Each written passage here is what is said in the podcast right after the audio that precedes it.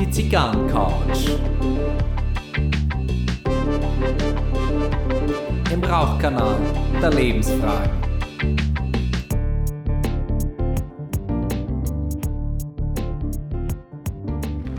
Herzlich willkommen auf der Zigarrencouch. Herzlich willkommen zu Folge 73. Und heute ist sie wieder da. Maria.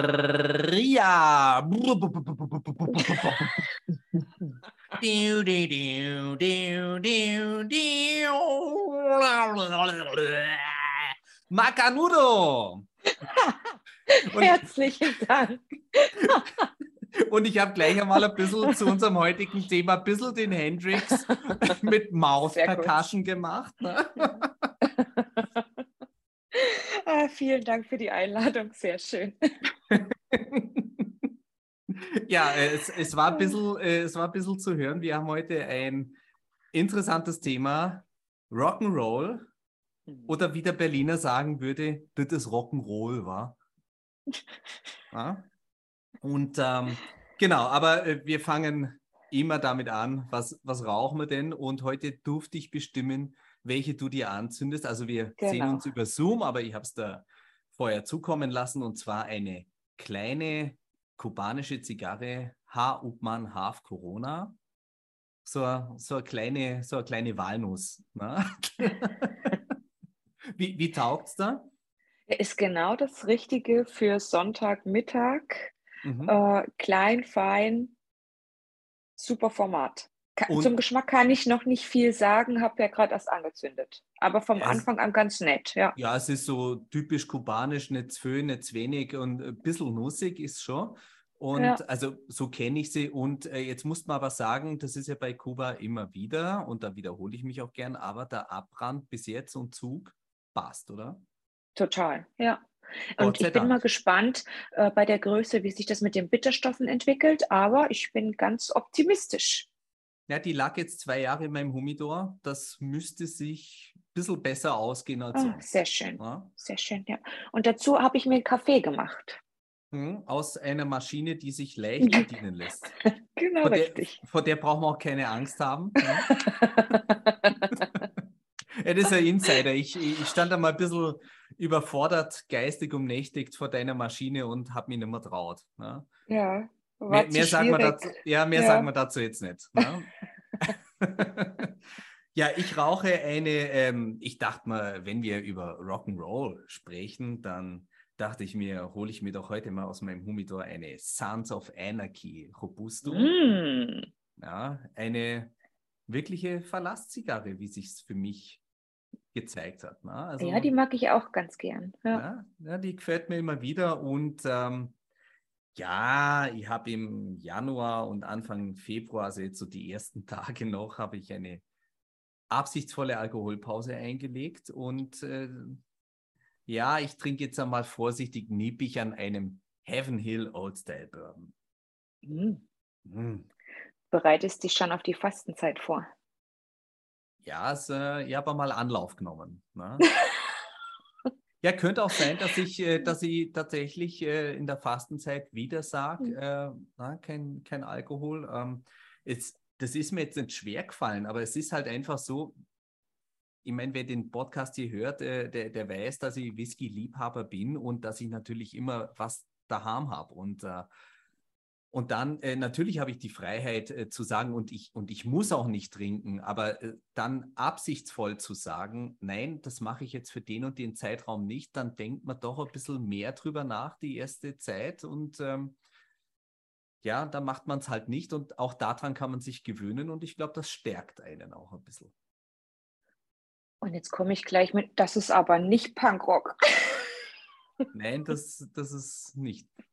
Nein, ja. das, Fällt ja. nicht drunter, das ist äh, sehr katholisch. ja, und ich finde es so krass, wir sind eigentlich jetzt mitten im Thema drin. Ähm, wir haben ja das letzte Mal, wo wir zwei zusammen gepodcastet haben, mhm. habe ich ja so völlig salopp gesagt, Folge über Rock'n'Roll oder über Rock, ich weiß schon gar nicht mehr ganz genau. Und dann habe ich da so drüber nachgedacht und habe mir gedacht, um Himmels Willen, was haben wir uns denn da angetan? Mhm, mh. Wie soll man denn in einer Folge über Rock'n'Roll sprechen? Und dann war ich mir nicht mehr mehr sicher, so nach dem Motto, äh, was war zuerst das Huhn oder das Ei? Ähm, mhm. Ist es jetzt der Lebensstil? Ist es Politik? Ist es Mode? Ist es Musik? Was war denn zuerst? Und dann war ich wirklich richtig überfordert, äh, wie wir das jetzt in einer Folge irgendwie fassen wollen. Genauso ging es mir auch und ich bin sehr erleichtert, dass du es aussprichst. Na? Ne? Also ich habe für mich natürlich äh, so ein paar Thesen zum Rock'n'Roll, ähm, weil ich die Musik auch sehr mag. Mhm. Und da komme ich gleich mit der ersten These. Also Rock'n'Roll ist für mich nur von 1950 bis 59. Mhm. Okay. Also die, die Klassiker, ne? Also das, ja, das ist Rock'n'Roll. Ja? Das, das, ist, das ist alles andere, sind andere Stilrichtungen. Ja, nennen wir doch einmal ein paar Namen. Also Elvis mhm. Presley. Und der war der nicht kam, einmal der Erste, oder? Genau, ja. ja? Also ich finde es ja schon mal, um jetzt nochmal beim Huhn oder beim Ei ganz kurz anzusetzen. Ja? Mhm. Wenn ich mir überlege, dass ja der Rock'n'Roll eine Jugendbewegung in den USA war, mhm. da ging es noch nicht um Musik. Die haben das Rock'n'Roll genannt, weil das vom Rock'n'Rolling kam und das ist eigentlich ein anderer Begriff für Sex haben. Aha. Und das ist einfach, also wirklich diese Jugendbewegung im äh, ultrakonservativen USA. Mhm. Ich finde, der ganz frühe Johnny Cash, jeder hat ja bestimmt schon mal diesen Film gesehen, Walk the Line. Da kommt das am Anfang, ja. ja. da kommt das am Anfang so gut rüber, ähm, dass ja eigentlich alle Musiker mit diesen Kirchengesangsbüchern aufgetreten sind. Mhm. Und da dann so ein bisschen Gitarre gespielt haben und ja schon total äh, wild waren, wenn da plötzlich ein Kontrabass dabei war. Mhm. Ja, das, das hat dann sofort, äh, der, der Kontrabass damals, das war ja noch bevor die mit dem Schlagzeug, wo genau. sich der, genau. das, das Drumming, das weiß ich jetzt als, als Schlagzeuger, ähm, bevor sich das Drumming so entwickelt hat, dass die, dass die Bass auf 1 und 3 und die Snare auf 2 mhm. und 4, also dieser harte ja. Beat, na, äh, weswegen sich eine andere Band auch die Beatles genannt haben. Genau. Ja. Ähm, also bevor das kam, hatte der, der Kontrabass äh, tatsächlich mit dem Schlag auf die Saiten immer den Rhythmus gegeben und das hat ja schon gepusht. Ne? Das ja. langweilt uns heute alles, weil wir das elektronisch mhm. haben und in Metal-Bands mit Double Bass und also es ist ja alles völlig überfrachtet, das kann man sich ja. fast nicht mehr vorstellen. Aber das ist alles kein Rock'n'Roll. Mhm. Und es ist halt auch so krass, wenn man sich jetzt überlegt, wenn man Rock'n'Roll, da denkt jeder an Chuck Berry. Also mhm. spätestens beim, dritt, beim dritten Gedanken muss er einfach kommen, der Chuck Berry. Und ähm, der ist für mich wirklich so ganz prägend für einen Rock'n'Roll. Aber der hat ja, war ja eigentlich Kfz-Mechaniker. Mhm. Und hat ja eigentlich dieses Hot Rod und was dann alles da so mitgeflossen ist, hat er ja auch total inspiriert und begleitet. Mhm. Wo ja da wiederum, und da ist dann Chuck Berry schon auch nicht mehr Trendschaft zum Rock'n'Roll, ist ja dann schon wieder Rockabilly. Mhm. Ja, und was und, ich ja und schon geht's los, ne? Schon geht's schon los, geht's dass los. wir wieder in den Nuancen mhm. uns bewegen. Aber eine ja. Frage vorweg, äh, wenn, wenn, wenn Rock'n'Rolling so vorher auch so, so ein Begriff für Sex war, ne? Heißt dann ja. unsere Folge heute schlechter Sex mit rollenden Steinen? Oder? Oh, das wäre doch nett. das wäre doch nett. ja. Ähm, und wenn ich jetzt schon wieder an Sex und Co. denke, dann denke ich natürlich auch an die Hüftbewegung von Elvis. Mhm. Ja, das spielt da alles mit rein, dieses Provokante, das Jugendliche, das Wilde. Ähm, man hat nicht mehr fünf Schichten Petticoats an, sondern auch die Frauen haben dann plötzlich mal eine Jeans getragen. Also mhm. das ist ja alles Rock'n'Roll und das ist für mich 50 bis 59. Okay. Und dann war das ja schon wieder fast, das kommt so ein bisschen in den Film Cry Baby. So diese zwei, die, die konventionellen und Werte und Normen des, des frühen Amerikas und dann diese wilden, das wird da ganz gut erklärt. Das ist der und, Film mit Johnny Depp, ne? Genau, richtig. Ja. Und dann ist ja auch schon dieses, dass natürlich die breite Masse beziehungsweise die Konsumgesellschaft natürlich auch von dieser Bewegung profitieren wollte. Also die Mode hat sich umgestellt und plötzlich sind ja solche Musikstile, was man alles eigentlich unter Rock'n'Roll schieben kann, aber eigentlich ist es Highschool Rock und heute würde man sagen Eis am Stiel Schubidubi. Aber das war ja dann wirklich ähm, der Kompromiss ähm, dieser Highschool Rock. Da war hier so Paul Anker und sowas. Mhm ja, mhm. was man ja gut hören konnte, was aber trotzdem schon diesen Viervierteltakt von Rock'n'Roll auch hatte. Mhm. Ja, und in den 60ern war es dann fast schon wieder Schubi-Dubi, Elvis und so. Und dann hat es ja da schon nicht mehr gereicht. Und dann ist ja der Punk in England entstanden. Rock war plötzlich die Musik der Erwachsenen Mhm. Also gab es die nächste Jugendbewegung äh, in England und da finde ich es ja wiederum witzig. Da war es ja auch so mit den Klamotten. Es war ja zuerst eine Vivian Westwood, die quasi äh, auffällige Mode designt hat. Rest in Peace bei der Gelegenheit, Vivian genau. Westwood. Na? Ja, unfassbar tolle Frau. Und, und, die hat doch die Sex Pistols genau. äh, gecastet so, oder ich, ich, weiß nicht, wie sagt man das denn? Der, deren die, Geschichte die ist ja nicht so ganz... Ja, die hat ah. die eingekleidet, aber der, jetzt fällt mir der Name nicht ein, der da quasi auch in diesem Modegeschäft mit Inhaber war, der war ja total crazy, möchte man sagen. Und der wollte ja einfach gegen alles sein und hat ja aus dem Nichts die Sex Pistols gegründet. Äh, by the way, ganz nette Doku gerade über die Sex Pistols. Sechsteiler. Wird das nochmal ganz schön erklärt, wie der Punk wo, entstanden wo läuft ist. Die? Ich glaube auf Disney Plus. Ja, okay, dann muss ich mich, muss ich mich mhm. freischalten. Ne? Ja. Und also das ist, ist auch ja geil, auch, eine, eine Sex Pistols Doku ja. auf Disney Plus, ne? Ja. Das ist Rock'n'Roll. Ja, und dann, ja, und dann war ja der Punk gefühlt, ist ja bis heute, aber auch schon wieder äh, die alten Punker, sagt man ja jetzt auch. Mhm. Ja?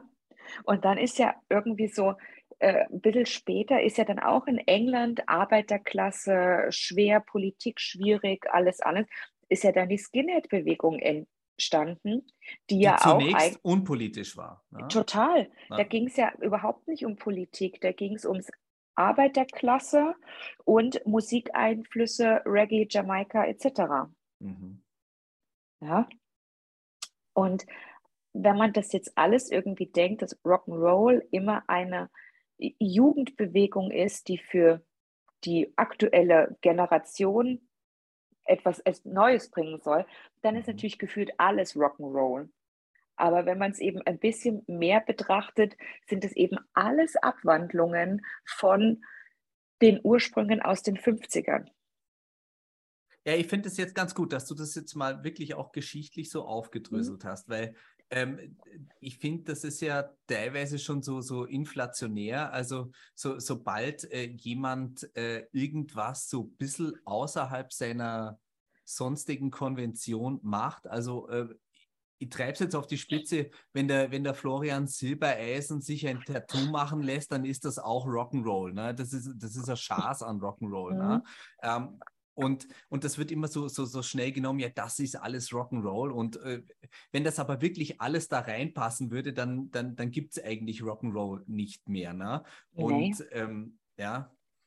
Und jetzt habe ich ja wirklich ganz klitzekleine Einblicke gerade mal hier mhm. geschildert. Also ich bin ja äh, weder auf Metal eingegangen, noch auf, weiß ich nicht, dann Beatles, Stones etc., was mhm. ja auch wieder andere Musikrichtungen geprägt hat. Aber wir machen das eben gerne in die Rockschublade alles rein. Mhm. Aber jetzt muss ich eine Frage stellen, mhm. und zwar äh, äh, diese, ähm, diese wunderbare Doku über Lemmy Kilmister. Na? Ja. Und da, da wird ja tatsächlich mal so, so ein Einblick gegeben, wie er seine Songs schreibt. Und, und da hat er auch sein, sein Bass hat er mal nicht am überverzerrten äh, Verstärker dran und dann spielt er das einfach so und, und er sagt selber, ähm, ja, eigentlich spielt er bloß Rock'n'Roll und aber sie, die, die Art und Weise, wie sie es halt wiedergeben, ist halt bockhart. Ja. ja. Ähm, aber ist oder war Motorhead, war Motorhead noch Rock'n'Roll? Von, von, der Zeit nicht mehr. Von der, also von der Zeit so nicht. Mhm. Ähm, vom Arrangement und der Komposition finde ich schon.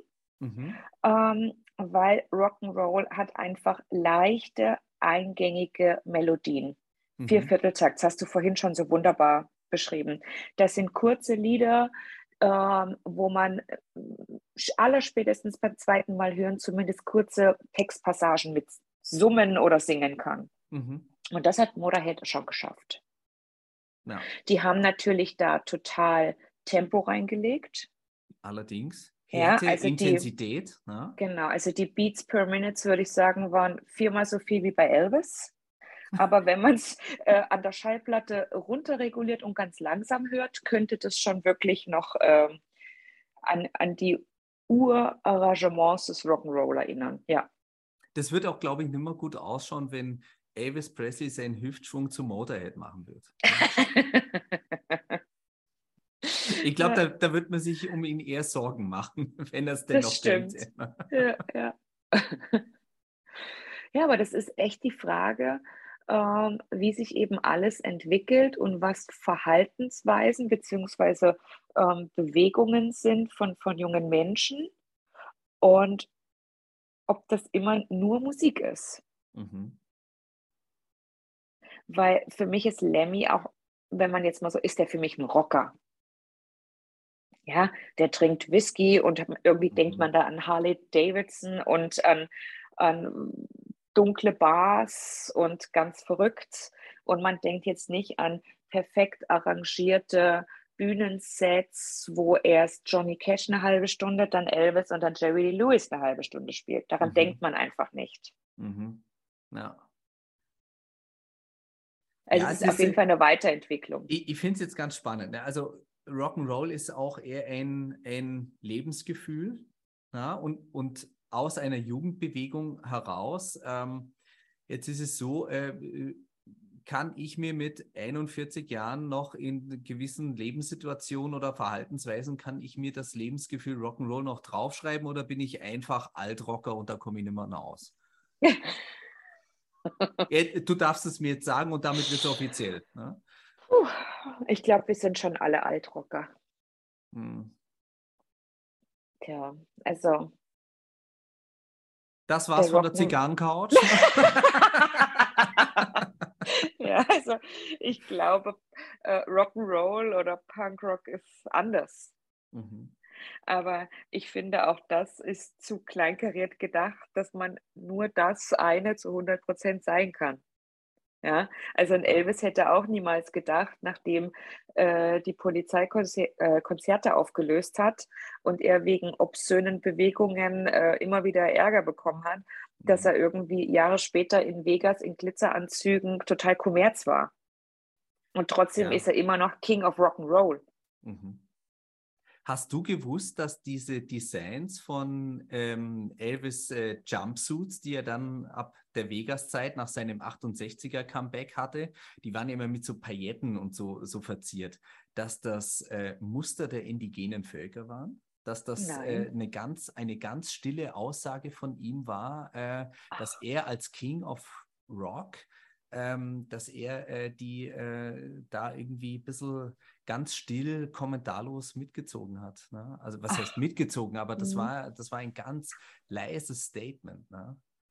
Nee, das war mir nicht klar. Da muss man, muss man draufschauen auf diese, mhm. diese Anzüge, diese Sterne, Sonnen und das Ganze und diese Adler äh, auch in der Farbgebung.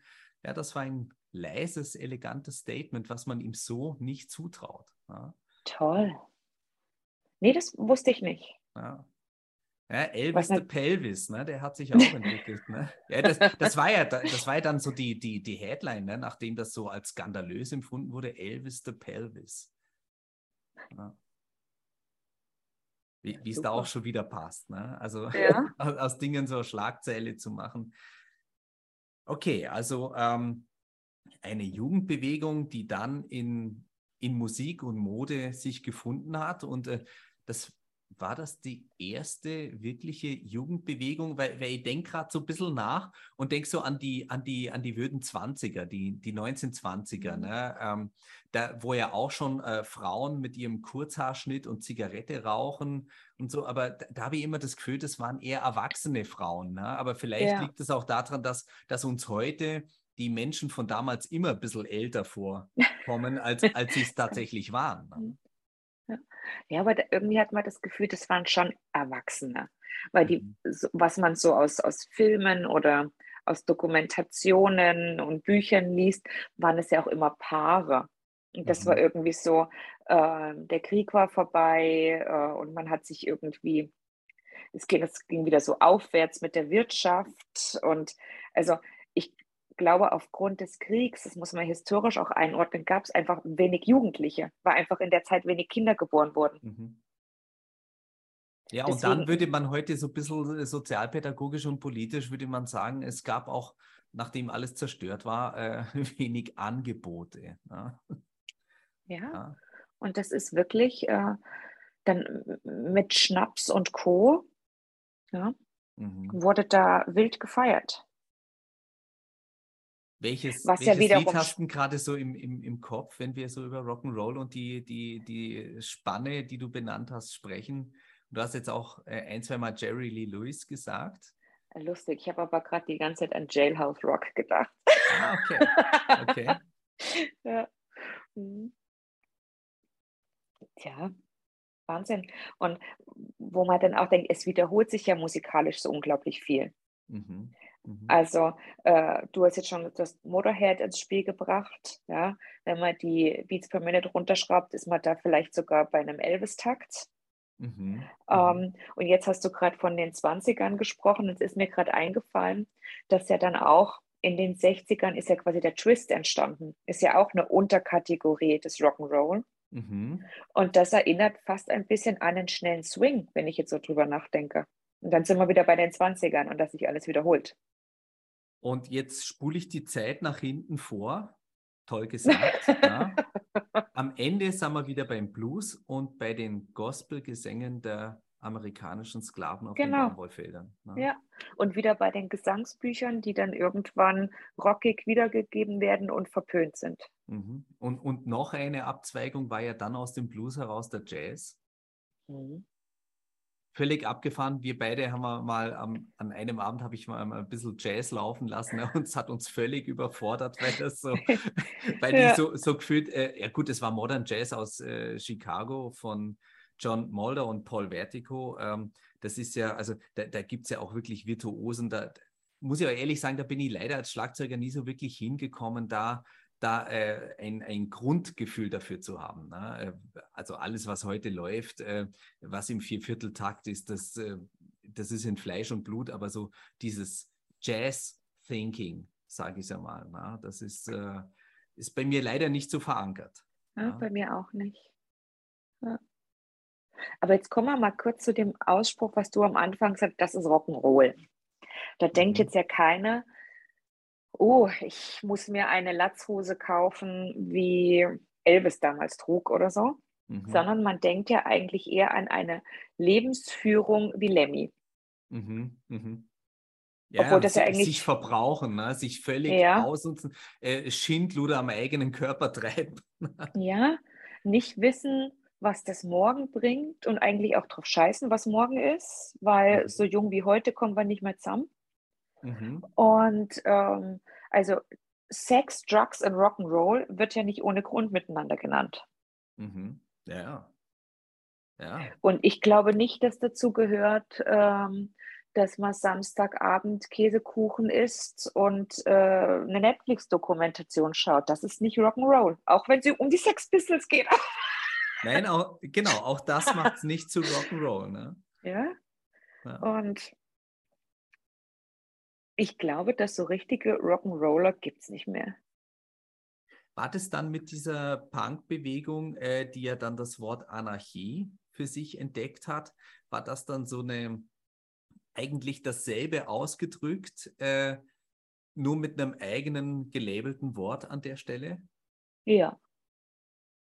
Und, und ja, heute ist glaub, es Hedonismus. Ne? Ja, weil man, man kann ja nicht ähm, die Bewegung der Eltern und Großeltern als hip und modern äh, neu aufleben lassen. Man muss das umbenennen, weil ansonsten würde man ja die Werte der Eltern und Großeltern zu 100 Prozent cool finden und das tut kein Jugendlicher. Nein, ge geht gar nicht. Ne? Ja. ja. Deswegen muss es da immer noch ähm, eins obendrauf geben. Mhm.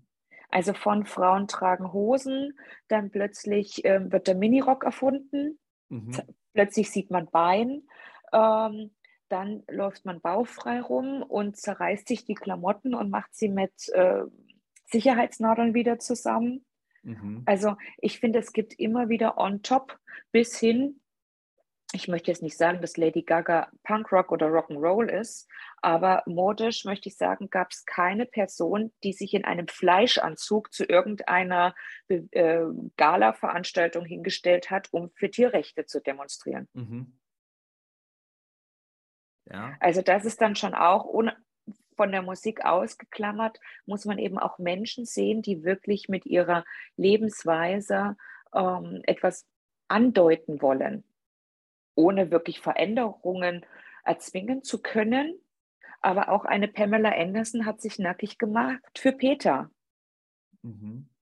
Könnte man sagen, Rock'n'Roll ist, äh, wenn du es ohne die Ambition eines Veränderungswillens hast, aber selber dazu stehen. Könnte man sagen, Rock'n'Roll ist mhm. einfach machen? Einfach machen und ich, ich mache das für mhm. mich eigenverantwortlich und es ist mir völlig wurscht, ob das was bewirkt oder nicht, das ist Rock'n'Roll. Ich weiß nicht, ob da so viel Würstigkeit dahinter ist. Ich glaube schon, dass eine gewisse Art äh, dabei ist, die Leute mitreißen zu wollen, begeistern zu wollen. Weil warum stellt man sich sonst auf eine Bühne und, und singt solche Lieder, wenn man es doch nur für sich macht und nichts verändern möchte? Also ich glaube, da gibt es auch wieder mehrere Ebenen. Da gibt es den, den Einzelnen, ähm, der für sich total das Rock'n'Roll-Leben führt und sich denkt, mir sind alle anderen völlig scheißegal, ich mache das nur für mich und es ist mein Leben und ich tue das mhm. so, wie ich das will. Und dann gibt es, wie in allen Lebensbereichen, gibt es Menschen, die einfach auf eine Bühne gehören oder eine gewisse Plattform brauchen und dadurch wird es dann auch schon wieder Kommerz und dadurch gibt es dann irgendwann wieder den Wunsch, dass es noch ein On-Top gibt.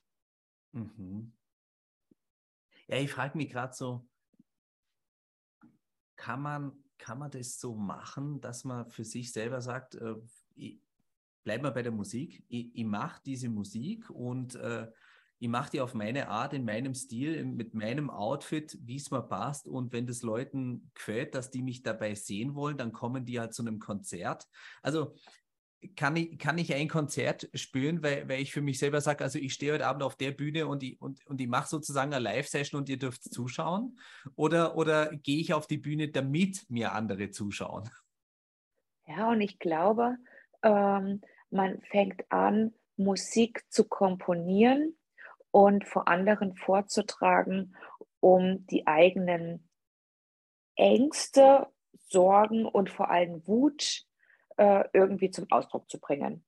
Dampfablass. Ich glaube, so eine Bewegung entsteht nicht aus Liebesgefühlen heraus, sondern weil man mit irgendwas unzufrieden ist, mit mhm. irgendwelchen negativen Sachen. Und ähm, wenn man auf der Bühne steht und dann fünf Leute einem applaudieren, dann macht das ein gutes Gefühl. Mhm. Obwohl ich ein schlimmes Lied über den Alkoholismus meines Vaters und den Selbstmord meiner Mutter darin mhm. verarbeite, ähm, bekomme ich dafür ein positives Feedback. Und das tut mir natürlich gut. Also mache ich das zweite Lied über den Selbstmord meiner Mutter. Und dann stehen da plötzlich 500 Leute und dann ist plötzlich eine Plattenfirma, die sagt, das ist genau das, was wir suchen, wir bringen dich ganz groß raus. Mhm. Keiner der Musiker würde dann jemals sagen, nee, das will ich auf gar keinen Fall. Mhm. Und, und, so manchen hat dieses Nicht-Nein sagen können nicht gut getan. Wir hatten noch mal kurz ja. drüber gesprochen, ne? Äh, auch mit Elvis und Kurt Cobain, äh, denen das dann alles zu geworden ist. Also ja. Kurt Cobain hatte Angst vor seinem Publikum. Ja, ja. ich wollte auch gerade Nirvana einbringen. Mhm. Es, ja, darf man nicht vergessen. Ja, ja, es ist, ähm, ja, wir hatten damals so darüber gesprochen, weil, weil ja der, der, der Sänger, die Sängerin, das sind ja praktisch diejenigen, also ich meine, wenn, wenn ein Instrument scheiße klingt, dann klingt das Instrument scheiße, aber nicht die Person. Ne? Aber der, der Gesang ist sowas Individuelles, sowas nicht Austauschbares und äh, wie, wie habe ich es damals gesagt bei, bei Elvis und bei anderen Künstlern, ähm, die, die, die stülpen ihre Persönlichkeit wie so eine Socke von rechts auf links. Na? Ja. Und da gibt es dann keinen Zwischenfilter mehr, vielleicht noch den Bühnengraben, aber die, die sind dann mit allem, was sie sind, was sie haben, äh, Ja. sind die so, so, ja, wie wenn du keine Haut mehr hast und jede Be Berührung eigentlich zum Brennen anfängt. Und ja, ich glaube, dass diese, diese Möglichkeit, äh, sich zeigen zu können, einerseits und dann aber auch vermarktet zu werden, ne? das, ist, äh, das ist ja schon im Aussprechen, ist das passiv. Ne? Ja. Ich werde vermarktet. Ja? Ähm, dann sind das Sachen, die du mit deiner Persönlichkeit nicht mehr unter Kontrolle hast. Ja. Und dann sind wir bei Drugs, um Mhm. das ähm, ertragbar zu machen. Mhm. Ja. Und dann ist man bei Sex, und das ist jetzt ja nicht immer nur ähm, der Beischlaf gemeint, Mhm. sondern auch die Identifikation mit dem Körper. Und da sind wir da bei deinem Vergleich mit Socke von innen nach außen gestülpt. Mhm. Das heißt aber auch, Rock'n'Roll ist nicht automatisch selbstzerstörerisches Verhalten, wie man es jetzt vorhin mal so am Anfang salopp bei Lemmy mal so als Zwischenschritt, so Shinto da am eigenen Körper, sondern das ist mit ein Ergebnis davon. Also Rock'n'Roll darf auch gerne etwas Ambitioniertes und Schönes sein, ohne dass man sich kaputt machen muss. Ja, natürlich. Dann sind wir doch wieder beim Florian Silbereisen. Ne? Na, auf gar keinen Fall. ja, aber also wie wir hier merken, wir kommen auch nicht zum Das ist Rock'n'Roll. Und ich bin ehrlich gesagt ganz froh drum. Ich auch. Ne, es ist, äh, es ich- ist ein Annäherungsverfahren, wie man in der Ja. Mathematik sagen würde. Äh, aber man kann nicht sagen, das ist es. Ne? Es, ist die, es ist die Frage, wenn man jemanden erlebt, der etwas macht, wofür er brennt, ja? ähm, das könnte Rock'n'Roll sein. Ja? Ja. Und dann gibt es diese Lebensart von ähm, wenig Arbeit, viel Spaß. Mhm. Ich finde, das, das ist auch Rock'n'Roll, obwohl man da schnell, ich denke da schnell an Punkrock natürlich. Mhm.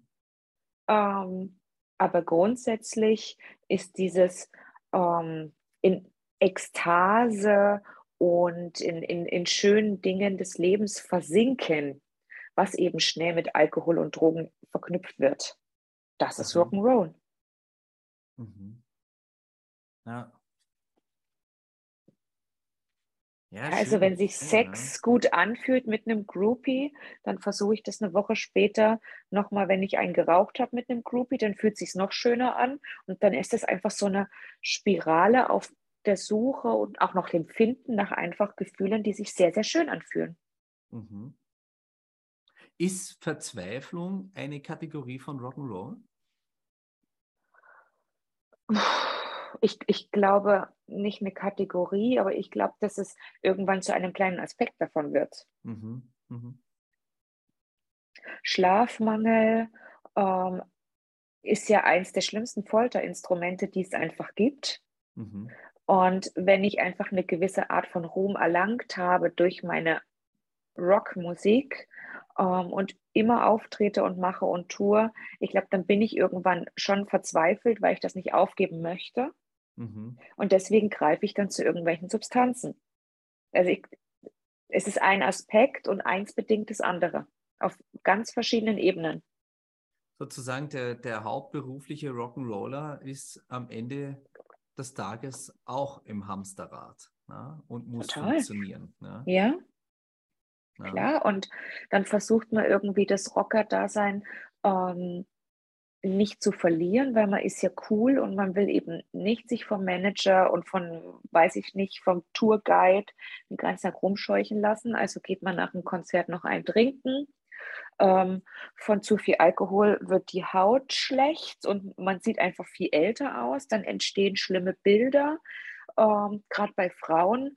Ähm, ich denke gerade kurz an Amy Winehouse. Mhm.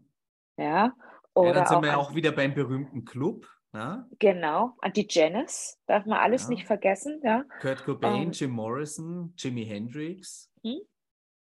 Und ich glaube, das ist alles ein, ich möchte etwas zum Ausdruck bringen und bin in einem Fahrwasser drin von Industrie, Management, Selbstzerstörung, Selbstopferung und der Suche nach, nach Schönheit in dem Ganzen. Mhm.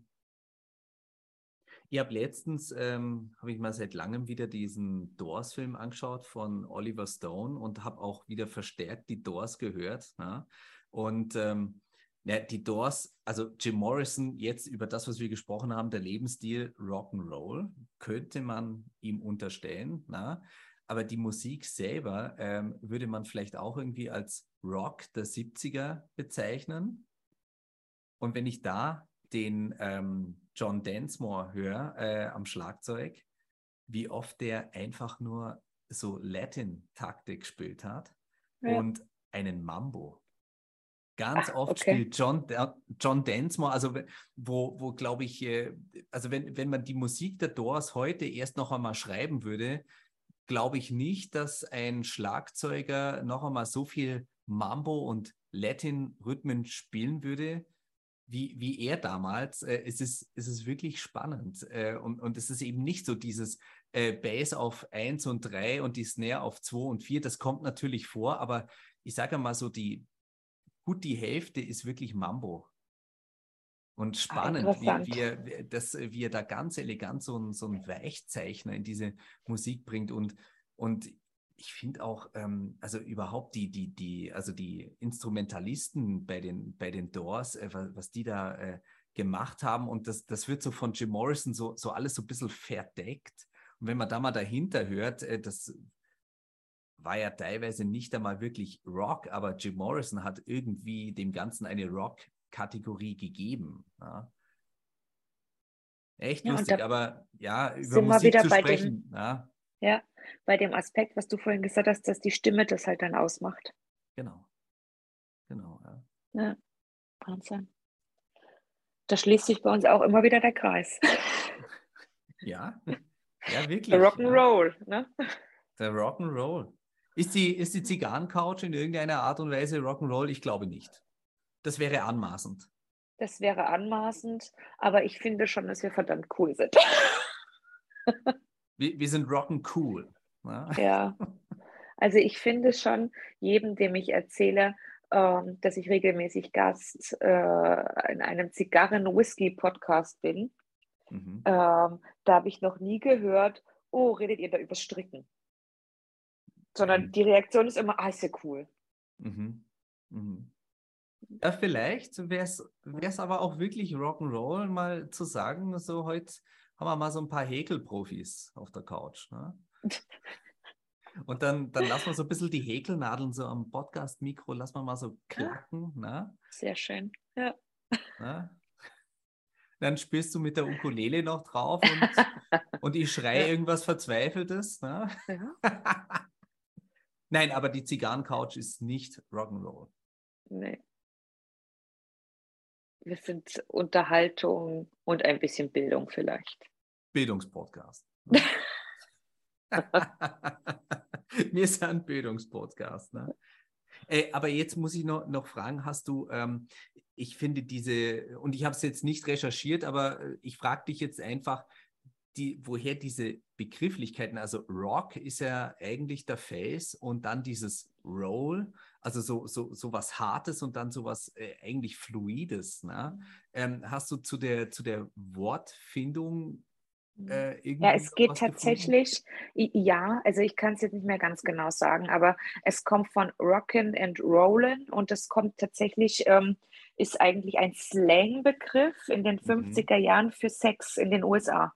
Okay, okay. Also mhm. dann hat sich das so, so entwickelt, genauso wie, wie die Jugendlichen heutzutage sagen, die regen sich über jemanden wahnsinnig auf und sagen, der Typ langweilt mich. Wo genau. ich mir genau. denke, das passt eigentlich nicht zusammen, aber wenn es eure Sprache ja. ist, also entscheidend ist ja, dass die Sprache ist. Ne? Ja. ja. Nächsten Slangbegriff für Sex. Ja. Anfang der Nullerjahre war äh, Chillen noch ein Ausdruck dafür, wir, wir rauchen einen und ähm, ja dann alle relaxed und heute ist, ist chillen, wenn man äh, einen Post auf Instagram macht von der Couch aus. Ne? ja. Die Jugendbewegung. Rockin' and rollin'. Ja. Schön. Mhm.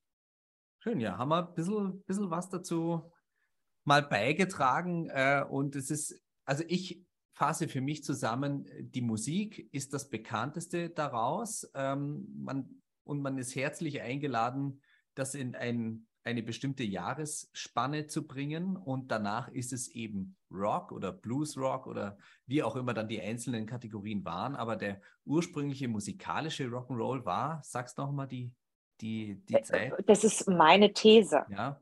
Ja, also ich würde sagen 50 bis 59. Mhm. Und aber davor grundsätzlich war es ein Lebensgefühl. Ja. ja. Ja, das war einfach nach dem Krieg und dann Arbeiterklamotten und dann Jeans und die Jeans waren zu groß und dann hat man diese Umschläge gemacht und mhm. das ist ja die ganze Mode, die daraus entstanden ist, ist ja nach Krieg. Und mhm. das ist ähnlich wieder wie 20er Jahre. Noch ganz kurz dazu. Ne? Mir, mir ist dann aufgewachsen, dass eine Jeans ein, ein rein modisches Kleidungsstück war. Ja. Ne? Und äh, das finde ich auch immer wieder interessant, weil wenn ich in den USA bin, dann bin ich ja eher so im, im Westen und im ländlichen Gebiet unterwegs. Und wenn man da mal in diese, äh, in diese Läden reingeht für Arbeitskleidung, na, ja, Wrangler, Levis. Ja. Ne? Das, äh, und, und, das, ist, das ist heute noch so. Und, und wenn man sich Carhartt anschaut, ne? Äh, Carhartt ist die Marke in den USA äh, für, für Farmer. Ne? Und bei uns äh, brauchst du ein Skateboard dazu. Ne? Ja, und das ist ja auch dann schon wieder Rock'n'Roll, weil wenn man sich überlegt, dass Jeans Gefängniskleidung war. Mhm, auch das. Und ja. allein dieser Aufstand, dass Elvis in Jeans auf die Bühne gegangen ist. Mhm. Und, und die mit ganzen, dem Anzug, ne? Der Anzug ja. Ne? Und die Buntfaltenhose, die perfekt gebügelte und Hemd und Krawatte, das war eigentlich ein Bühnenoutfit. Mhm. Und plötzlich kommt da jemand in Gefängnisklamotten mit Jeans, die unten umgeschlagen ist und einem Unterhemd. Mhm. Also das war einfach der Widerstand pur. Mhm. Und da hat er noch kein Wort über Jailhouse Rock gesungen. Ja, oder ein, ein Johnny Cash mit Force and Prison Blues. Der hatte noch nicht gesungen, aber er hatte ein schwarzes Hemd an, was einfach ein, eine Trauerbekleidung war. Das war sein Beerdigungsanzug, den er mhm. da anhatte. Mhm. Und allein das schon diesen Widerstand fast, zu zeigen. Äh, es ist fast nicht mehr vorstellbar, dass eine Jeans und ein Unterhemd äh, skandalträchtig hätten sein können. Ja?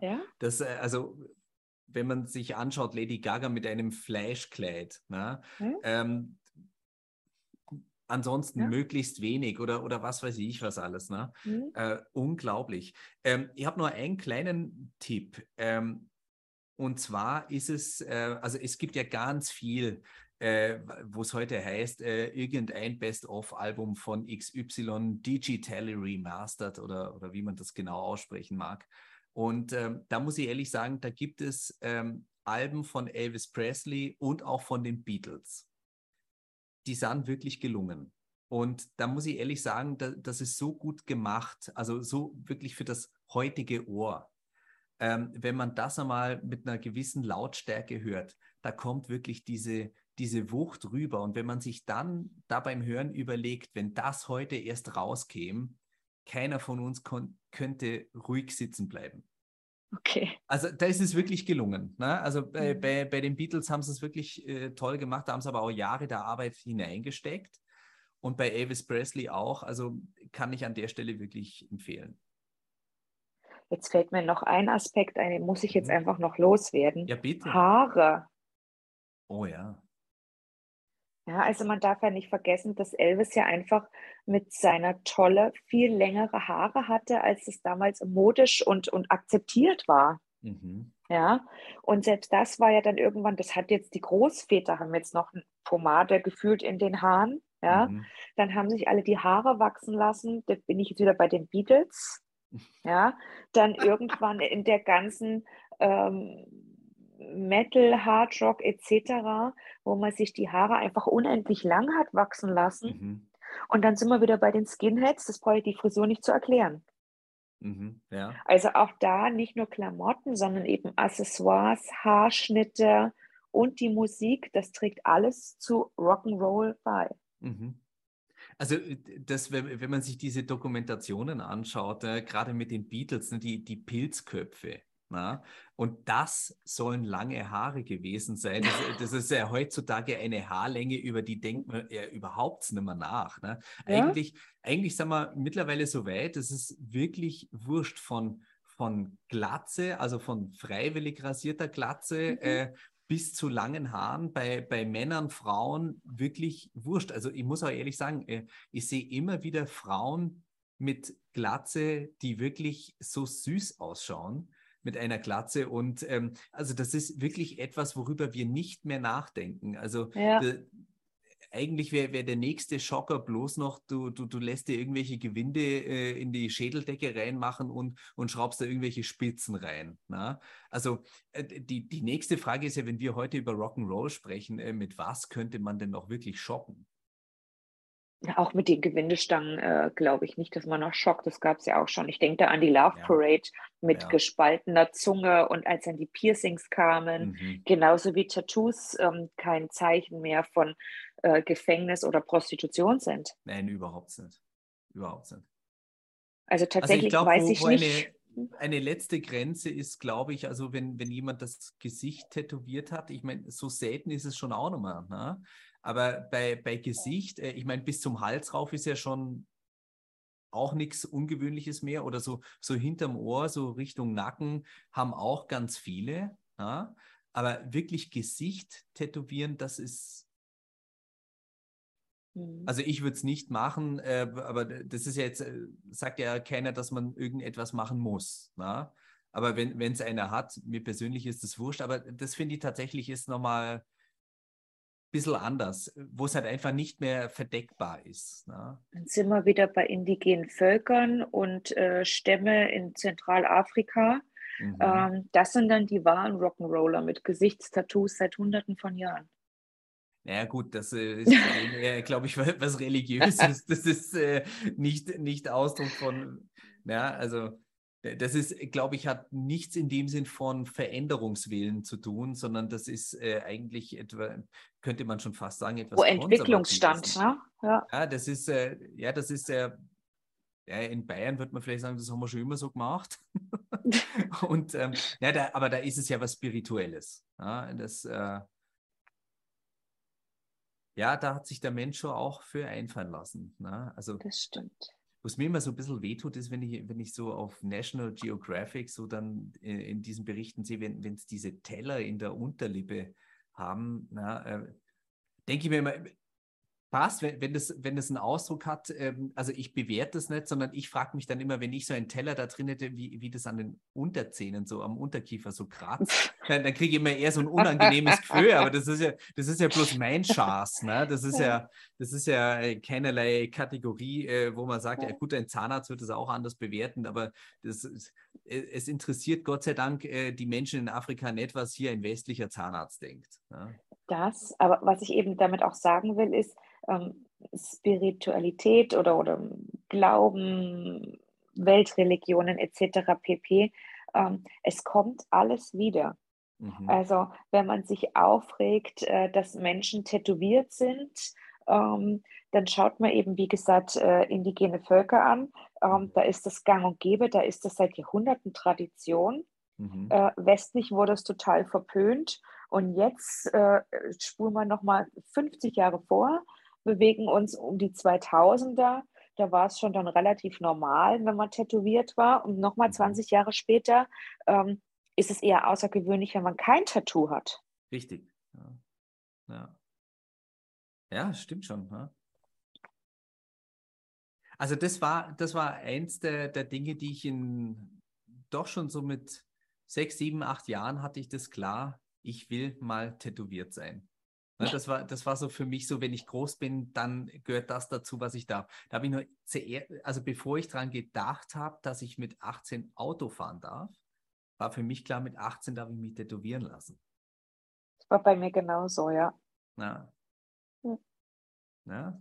Aber ich war ja auch ne? so mit, äh, mit, also ich war jetzt nie bei der Love Parade, weil das nie meine Musik war. Aber ich fand das unglaublich toll, dass ja um die 2000-Wende, wo das mit der Love Parade so hochkam, hat man ja plötzlich Bauchnabelpiercings gesehen. Mhm. Mhm. Ja, und ich war total stolz, äh, ich hatte mit 13 das erste Bauchnabelpiercing bei uns in der Klasse. Schau, schau. Und das war für mich Rock'n'Roll. Allerdings vor allem mit 13, weil die Lucky 13, das ist ja auch so ein, ein ja. Begriff äh, in dieser ganzen Szene. Na? Ja, wunderbar. Ja gut, die, äh, jede, äh, also jede Generation hat ihren Stil, jede Generation sucht nach etwas, na, was, ja. was auch wunderschön ist letztlich. Äh, es ist ja nicht die Frage, ob ich was damit anfangen kann, aber ich finde es schön, zum Beispiel gestern in der, in der S-Bahn saß da ein, ein Mädel von mir komplett schlumpfblaue Haare. Und äh, ich hätte jetzt aber nicht sagen können, dieser Punk oder so, sondern die hat halt einfach komplett blaue Haare gehabt. Ja? Und ähm, ich dachte mir, ja, super. Äh, und, und so sucht halt jede Generation. Und gut, dann, dann war ähm, der, der Next Step vom, äh, vom Bauchnabelpiercing war dann das Arschgeweih. Ja. ja. Und dann gab es auch schon so die ersten Unfälle. Ja. oder, oder die, die lilanen Delfine um den Bauchnabel rumtätowiert. Oh ja. Ah, Sonnen. Oh. Die Sonne um den Bauchnabel war auch so, ja. Mhm. Mhm. Ja, und plötzlich war es Mode. Mhm. Und, und Jahre nicht später mehr. Eine, eine Supernova. Ne? Genau. In diesem Sinne, liebe Maria, das äh, hat richtig Spaß gemacht, ähm, einfach mal über Rock'n'Roll zu plaudern, äh, ohne Anspruch auf Wahrheit, sondern einfach mal so ein bisschen reinlimpen in, in so Themen. Ähm, ja, eine, eine angenehmere, leichtere Folge. Ähm, nicht ganz so schwer, weil schwere Themen haben wir insgesamt noch genug. Ja. Genau. Na, da haben wir einiges auf der Liste. Das stimmt. Danke, dass ich heute da sein durfte. Ja, immer wieder herzlich gern. Das war's von der Zigarrencouch. Herzlichen Dank fürs Reinschalten, herzlichen Dank fürs Zuhören. Empfehlt uns weiter. Servus Baba, küss die Hand. Ade. Das war die Zigarrencouch, ein Podcast von Roger Nivelle mit dem Intro-Song Slinky von Ron Gelinas Chill Out Lounge und der Outro-Song Landshark von Roger Nivelle.